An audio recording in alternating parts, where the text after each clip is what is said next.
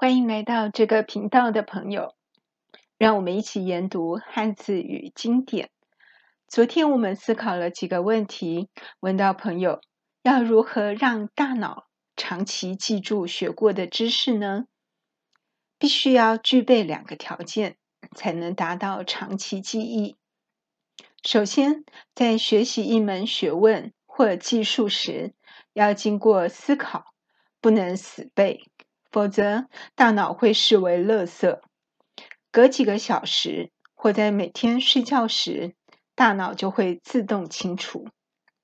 但是，经过思考，或是有连接过自己经验、亲身实践出来的知识，大脑会形成长期记忆的神经连接，因此不会睡醒后就忘记昨晚读过的内容。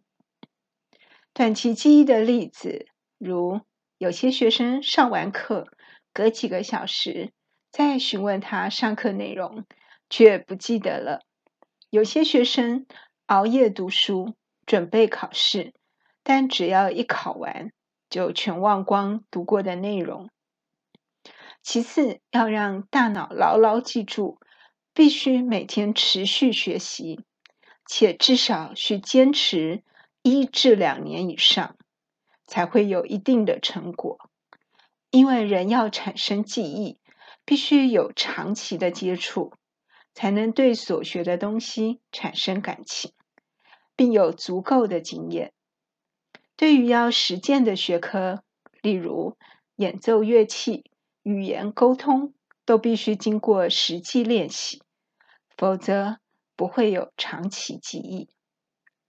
至于人为什么会失去记忆呢？心理学家研究认为，可能是因为人遭受创伤后不堪负荷，因此刻意修改自己的记忆，或让自己遗忘。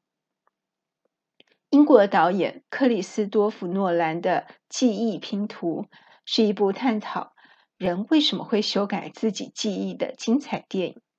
此外，别相信任何人。也是一部探讨人为什么会失去记忆与扭曲自己记忆的好电影。欢迎对中西经典有兴趣的朋友一起在经典中找寻人生的答案。我们下次见。